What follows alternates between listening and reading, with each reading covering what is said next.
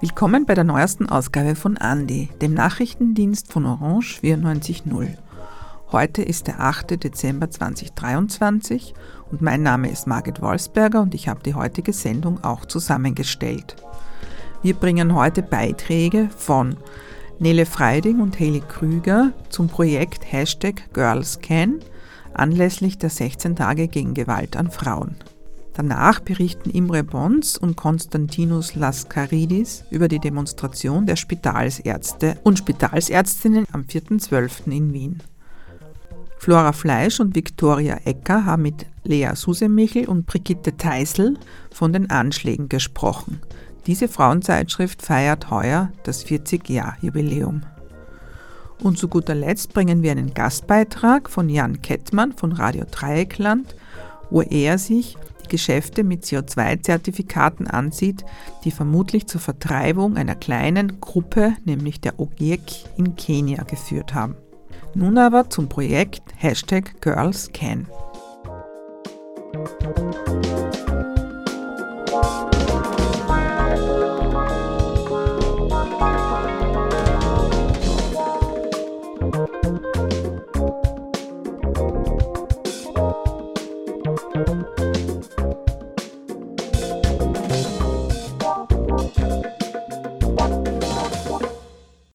Jede fünfte Frau in Österreich erfährt in ihrem Leben körperliche oder sexualisierte Gewalt.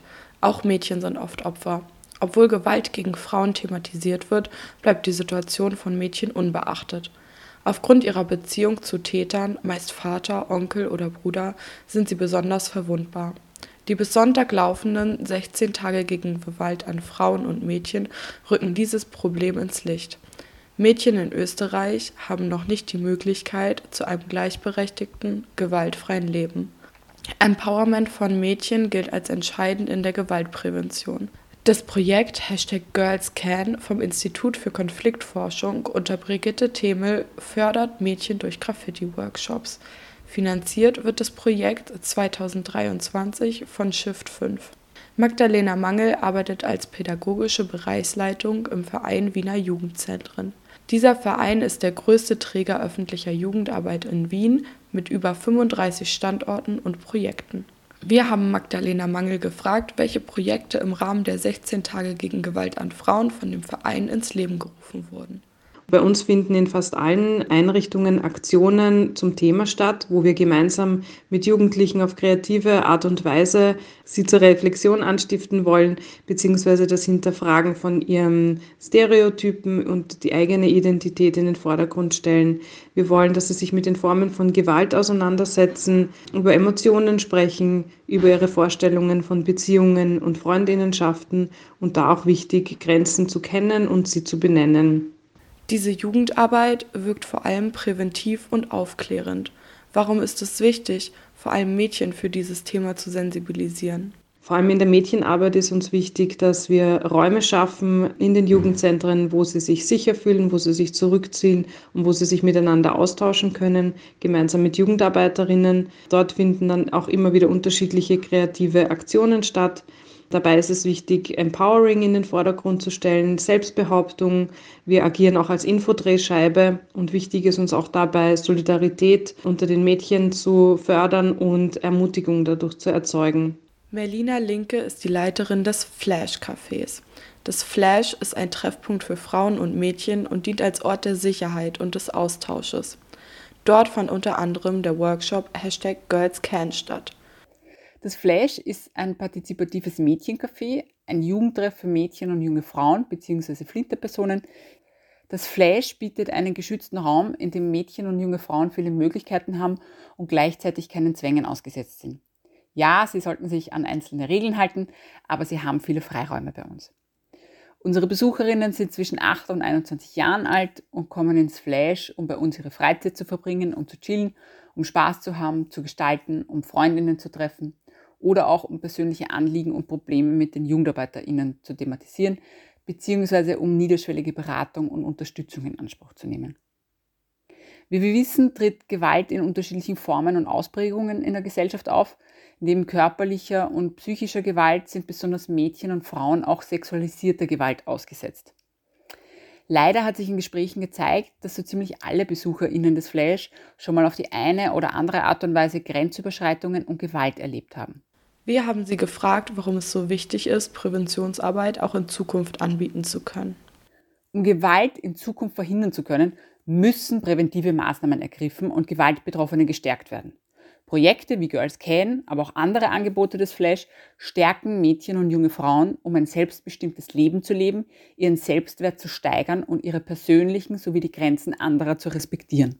Das Projekt Hashtag Girls Can Empowerment von Mädchen durch Graffiti wurde von Brigitte Themel ins Leben gerufen. Sie ist wissenschaftliche Mitarbeiterin am Institut für Konfliktforschung in Wien. Das Projekt findet bereits zum dritten Mal statt. Wir haben sie gebeten, das Projekt vorzustellen. Den Mittelpunkt des Projekts bilden die Schlagworte Empowerment, Solidarität und gegenseitige Unterstützung von Mädchen und jungen Frauen. Worum geht es bei dem Projekt? Zielgruppe des Projekts sind Mädchen bzw. junge Frauen ab 14 Jahren. Um diese zu erreichen, haben wir mit dem Verein Wiener Jugendzentren kooperiert. Insgesamt waren hier fünf Einrichtungen an dem Projekt beteiligt. Im Juni bzw. September wurden in wiederum drei dieser Einrichtungen jeweils drei Workshops durchgeführt. Graffiti ist eine Form der persönlichen Ausdrucksweise. Warum wurde es als Medium für Gewaltpräventionsarbeit gewählt? Kunst als Tool der politischen Bildungsarbeit hat sich generell bewährt und stößt auch bei jungen Menschen vor allem erfahrungsgemäß auf sehr viel Zuspruch, Interesse und auch Freude. Und insbesondere Graffiti ist hier auch nochmal speziell interessant, da mit Graffiti nach wie vor hauptsächlich Männer verbunden werden, beziehungsweise im Vergleich zu Frauen nach wie vor deutlich sichtbarer sind. Graffiti als Tool der geschlechterreflektierten politischen Bildungsarbeit hat also im Projekt eine doppelte Funktion. Einerseits als Möglichkeit, die Stimmen von Mädchen und Frauen sichtbar in den öffentlichen Raum zu tragen und andererseits Mädchen und jungen Frauen darin zu bestärken, dass Graffiti nicht nur was für Jungs ist, sondern dass sie das auch können. Außerdem ist bei dem Projekt ein Kurzfilm und eine Informationsbroschüre entstanden. Doch warum ist es gerade in Österreich wichtig, auf das Thema Gewalt an Frauen aufmerksam zu machen? Gewalt gegen Mädchen und Frauen ist ein globales Problem. Die UNICEF spricht gar von der am weitesten verbreiteten, aber am wenigsten sichtbaren Menschenrechtsverletzung der Welt. Und obwohl Österreich im europäischen Vergleich ein sehr fortschrittliches Gewaltschutzgesetz hat, weist Österreich dennoch eine der höchsten Femizidraten in Relation zur Gesamtbevölkerung auf. Letztes Jahr, 2022, verzeichnen wir in Österreich 28 Femizide. 2023 liegen wir bereits mit Stand Ende November bei 26 Femiziden. Angesichts solcher Zahlen wird die Dringlichkeit deutlich, mit der es Projekte wie Girls Can braucht. Eben solche Projekte, die Mädchen und junge Frauen Mut machen, Kraft und Selbstsicherheit geben, für sich und andere einzustehen, nicht wegzusehen, sich anderen anzuvertrauen und sich Hilfe und Unterstützung zu holen, sei es bei Freundinnen, Familienmitgliedern, Lehrkräften, Jugendarbeiterinnen oder auch Mitarbeiterinnen aus den Gewaltschutzeinrichtungen. Dies war ein Beitrag von Nele Freiding und Heidi Krüger.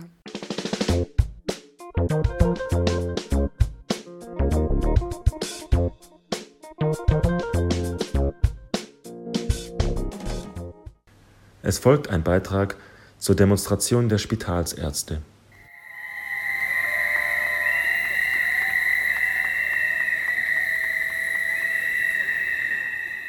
Ja, meine Lieben, es ist mir eine große Freude, euch hier bei dieser bedeutenden Kundgebung willkommen zu heißen. Die Kundgebung für bessere Arbeitsbedingungen im Krankenhaus.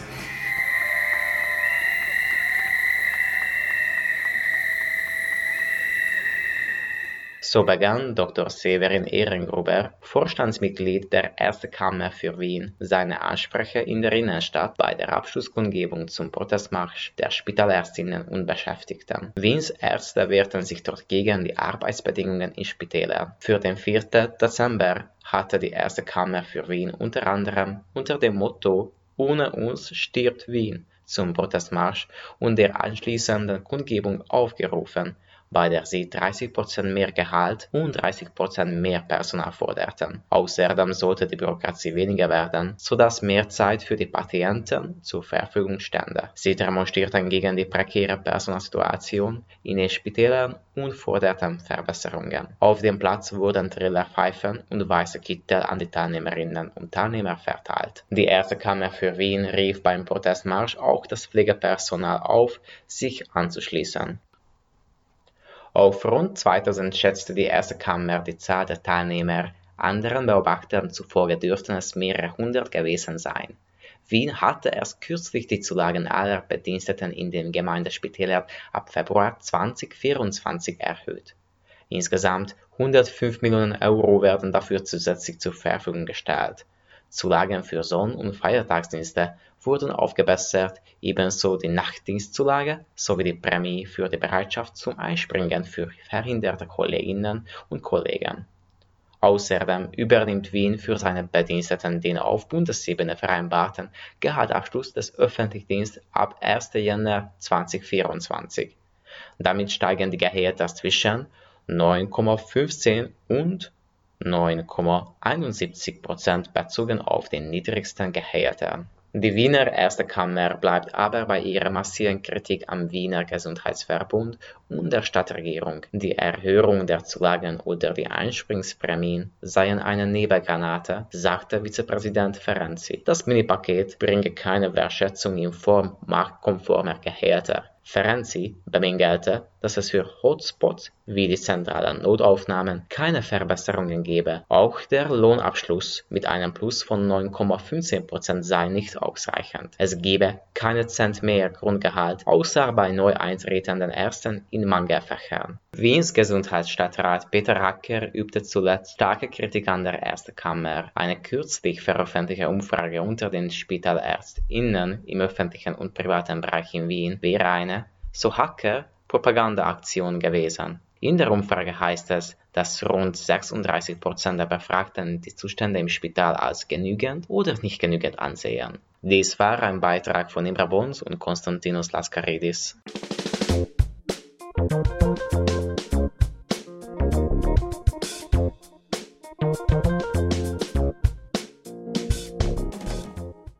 Das feministische Magazin Anschläge feiert seinen 40. Geburtstag und hat dafür am 2. Dezember zur großen Jubiläumsfeier eingeladen. Das Magazin gibt es bereits seit 1983 und es ist das im deutschsprachigen Raum am häufigsten erscheinende feministische Magazin. In den letzten 40 Jahren haben es sich die zahlreichen RedakteurInnen, AutorInnen und weiteren Mitarbeitenden zur Aufgabe gemacht, Perspektiven in den Vordergrund zu rücken, die in vielen der Mainstream-Medien wenig Beachtung finden.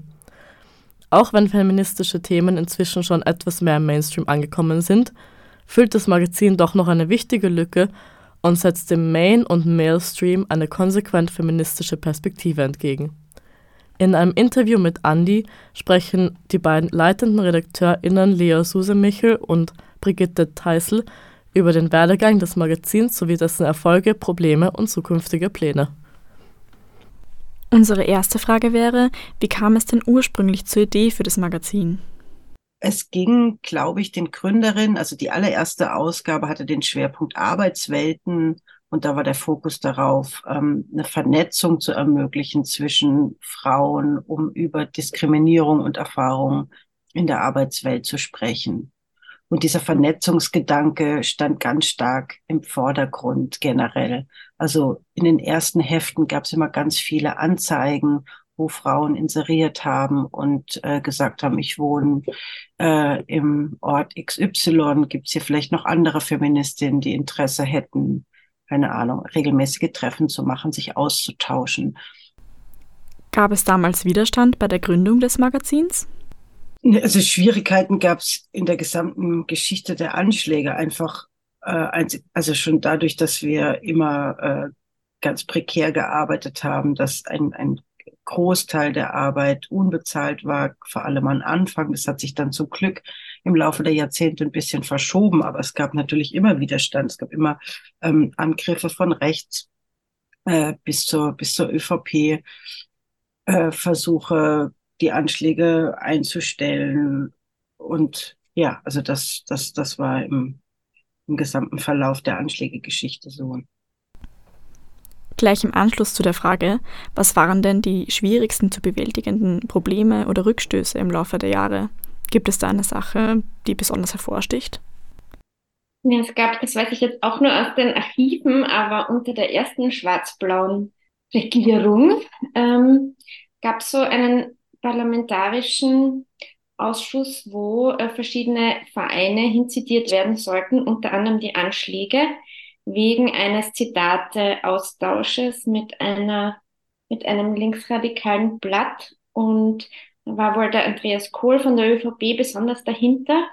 Und dann ist aber die Regierung zerbrochen, bevor es dazu kommen konnte. Aber das war natürlich ein großer Stress für die damaligen Macherinnen. Und da haben die Anschläge damals auch die Förderung verloren.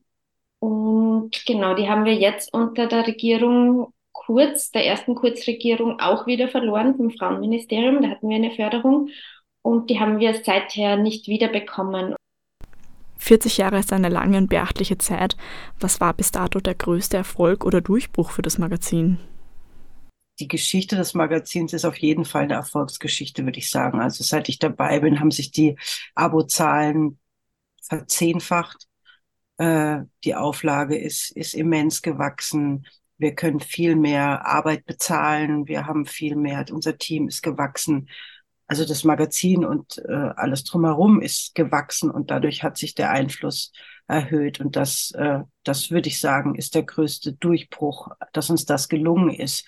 Ähm, ganz entgegen aller sonstigen Trends, mit Trends mit Printmedien sterben, dass wir äh, was, was einfach zeigt, dass es einen Bedarf gibt für, für ein feministisches Magazin, dass diese Art von, von Journalismus bietet.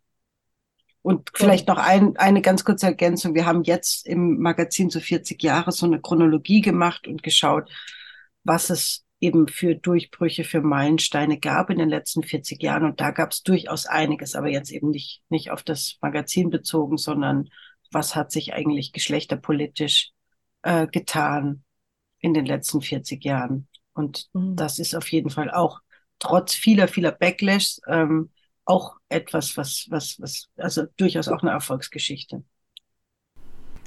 Der Name ist ja sehr aufmerksamkeitserregend. Was war also die Inspiration für den Namen des Magazins? Ähm, ja, es mit den Anschlägen, damals war ja noch die Schreibmaschine im Einsatz. Ähm, da gab es noch die Assoziation, die jetzt viele wahrscheinlich nicht mehr haben. Die Schreibmaschinenanschläge aber auch Anschlag ähm, im Sinne von einen, ähm, einen Zettel, den ich wo anbringe und natürlich auch die Anschläge aufs Patriarchat, die gewaltfreien Anschläge. Wird das Magazin eigentlich ausschließlich von Frauen geleitet? Also anders gesagt, was ist denn die Geschlechterquote? Ja, also es, bei uns arbeiten nur Frauen, also Frauen mit Sternchen ähm, und, und, und Transpersonen, Non-Binary-Personen, aber es gibt keine ähm, Cis-Männer nach wie vor. Solange einfach auch in den Medien ähm, die Machtverhältnisse immer noch so sind, wie sie sind, denken wir, dass das einfach eine wichtige, ein wichtiges Korrektiv ist und eine wichtige Kompensation. Bei Anschläge werden ja grundsätzlich aktuelle Thematiken bearbeitet. Aber was sind denn grob gesagt die Schwerpunkte in der Themensetzung des Magazins? Also da ist es ein ganz zentraler Leitsatz, dass wir sagen, jedes Thema ist ein feministisches Thema. Also es geht natürlich um die klassischen Frauenthemen, die wirklich seit 40 Jahren immer wieder äh, aufgegriffen werden und leider dieselben sind. Also Gewalt gegen Frauen, Selbstbestimmung über den eigenen Körper, Ungleichheit auf allen Ebenen. Das sind Themen, die wir kontinuierlich aufgreifen und im Unterschied zu anderen Medien eben auch nicht nur anlassbezogen, Daneben versuchen wir aber tatsächlich, das politische Geschehen ähm, mit einer konsequent feministischen Perspektive zu beleuchten, weil wir eben der Meinung sind, dass jedes Thema geschlechtsspezifische Implikationen hat. Ganz egal, ob es jetzt Corona ist, ob es die Klimakatastrophe ist, ob es Steuerreform ist. Ähm, es braucht unbedingt diesen Blick, der zeigt, dass unterschiedliche Menschen, nicht nur Frauen und Männer, ähm, unterschiedlich betroffen sind. Noch ein anderes Thema, und zwar, welche berühmten feministischen Persönlichkeiten wurden denn im Rahmen des Magazins schon interviewt? Ähm, kommt jetzt natürlich darauf an, wie man Prominenz definiert, aber schon ähm, einige wichtige feministische ähm, Figuren, wie zum Beispiel die Johanna Donal oder die Wally Export. Viele Künstlerinnen und vor allem ganz oft lange bevor sie groß geworden sind. Wirklich ähm, viele Themen, wenn man sich anschaut, die jetzt, die irgendwann in den Mainstream-Medien ganz groß sind. Zum, das fällt mir immer wieder auf beim Thema äh, Menstruation, also die künstlerische Auseinandersetzung mit Menstruation oder auch Menstruationsgesundheit, wo dann die Anschläge schon vor 15 Jahren einen Schwerpunkt dazu hatten. Und das ähm, findet man bei ganz vielen Themen.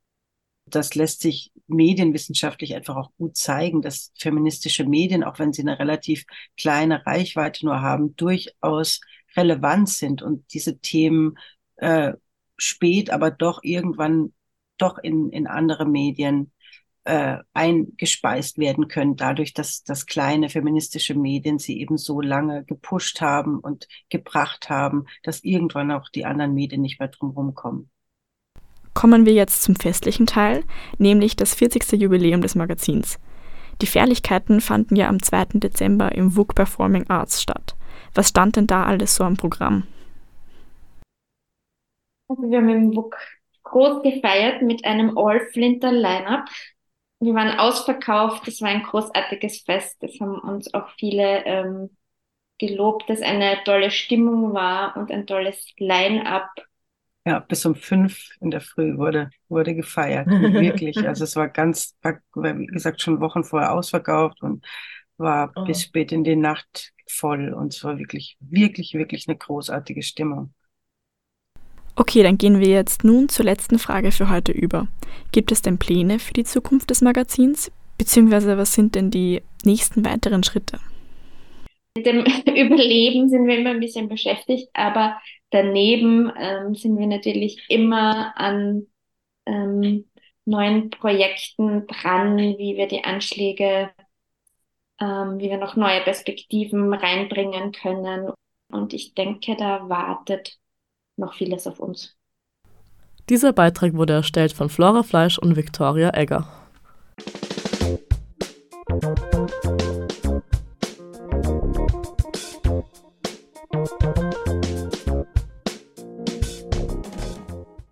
Die Vertreibung der Ogiek in Kenia hat eventuell eben auch mit dem Klimawandel zu tun, aber eben nicht mit dem Klimawandel an sich, sondern äh, mit den Zertifikaten dazu.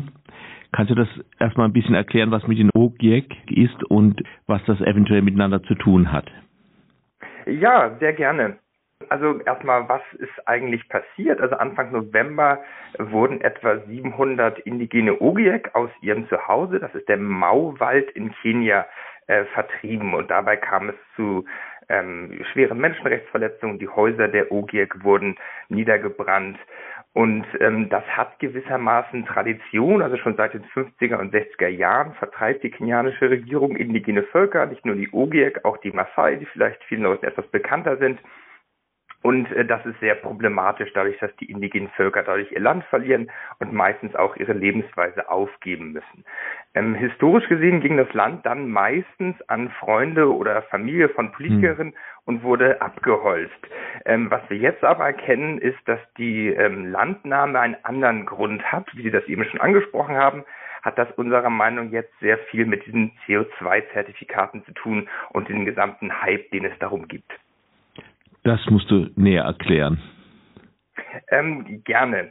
Also ähm, die Beobachtung ist, ähm, dass äh, die Weltgemeinschaft mehr und mehr darauf abzielt, ähm, CO2-Zertifikate zu handeln und damit den Klimawandel oder die Klimakrise zu bekämpfen. Und dabei sehen wir zwei sehr, sehr große Hauptprobleme. Das eine ist einmal, dass die Ursachen für die Klimakrise Überkonsum sind und ein ja, ausbeuterisches, extraktivistisches Wirtschaftsmodell. Und diese eigentlichen Ursachen werden einfach dadurch gar nicht angegangen. Also der Fokus sollte ja eigentlich auf einer Reduktion des Ausstoßes von diesen klimaschädlichen Gasen liegen und nicht auf der Kompensation. Emissionen. Und das zweite riesige Problem dabei ist, dass die Gebiete, die gerade für diese CO2-Zertifikate so interessant sind, sind sehr, sehr oft die Gebiete indigener Völker.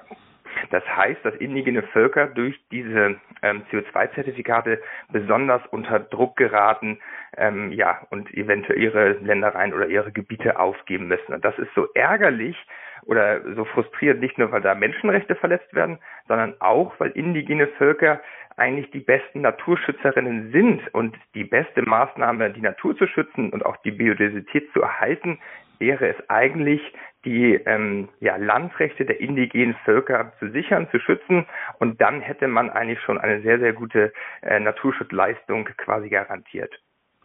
Also äh, ist das dann so, äh, jemand äh, kauft so verkauf, kauft oder verkauft so ein Zertifikat, dafür wird äh, Wald entweder angepflanzt oder verhalten äh, oder erhalten. Ähm, Wozu muss man dann Menschen vertreiben?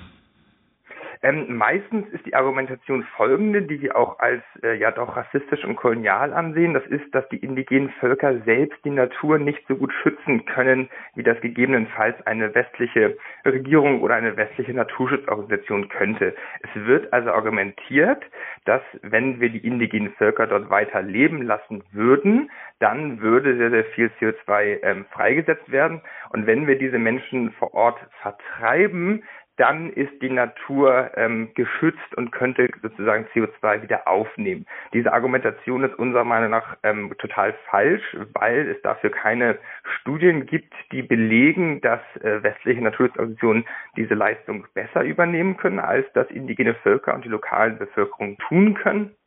Ähm, und wir lehnen es deshalb ab. Aber die Argumentation ist im Endeffekt, dass ähm, man eine Wildnis erschaffen müsse, die frei von Menschen ist, mit der Annahme, dass dann die Natur wieder ähm, ja, florieren könnte oder florieren würde. Das ist unserer Meinung nach ein, ähm, eine Fehleinschätzung, weil es ähm, im Endeffekt weltweit kaum so etwas gibt wie Wildnis und alle ähm, Gebiete, auch der Amazonas-Regenwald, sind Kulturlandschaften. Das heißt, sie wurden über hunderte oder tausende Jahre von den Menschen so geformt und gepflegt und geschaffen. Wurden diese Probleme auch auf dem Gipfel in Dubai angesprochen? Ja, diese Probleme ähm, sind, glaube ich, nur peripher ein Thema. Es ist erstmal das große Thema, dass man mehr CO2-Zertifikate möchte. Und eine weitere große Debatte ist auch, diesen Markt ähm, zu öffnen. Die Probleme werden von uns angesprochen.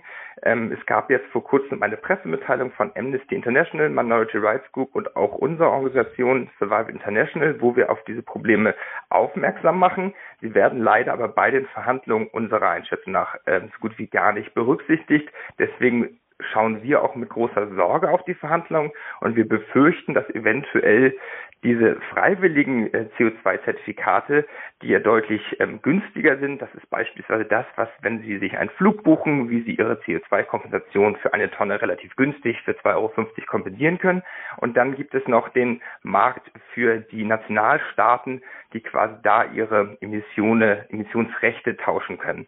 Und wenn diese beiden äh, Märkte zusammengeführt werden, befürchten wir, dass sehr, sehr viel Geld und sehr, sehr viele Organisationen in diesen Markt noch wieder eintreten werden, was den Druck auf ähm, ja, indigene Völker und ihre Gebiete nochmal wieder stärker erhöhen könnte. Ähm, Genau, aber weil wir der Meinung sind, dass es bei der COP28 zu wenig verhandelt wird, machen wir darauf aufmerksam, weil indigenes Land für die Bekämpfung der Klimakrise essentiell ist.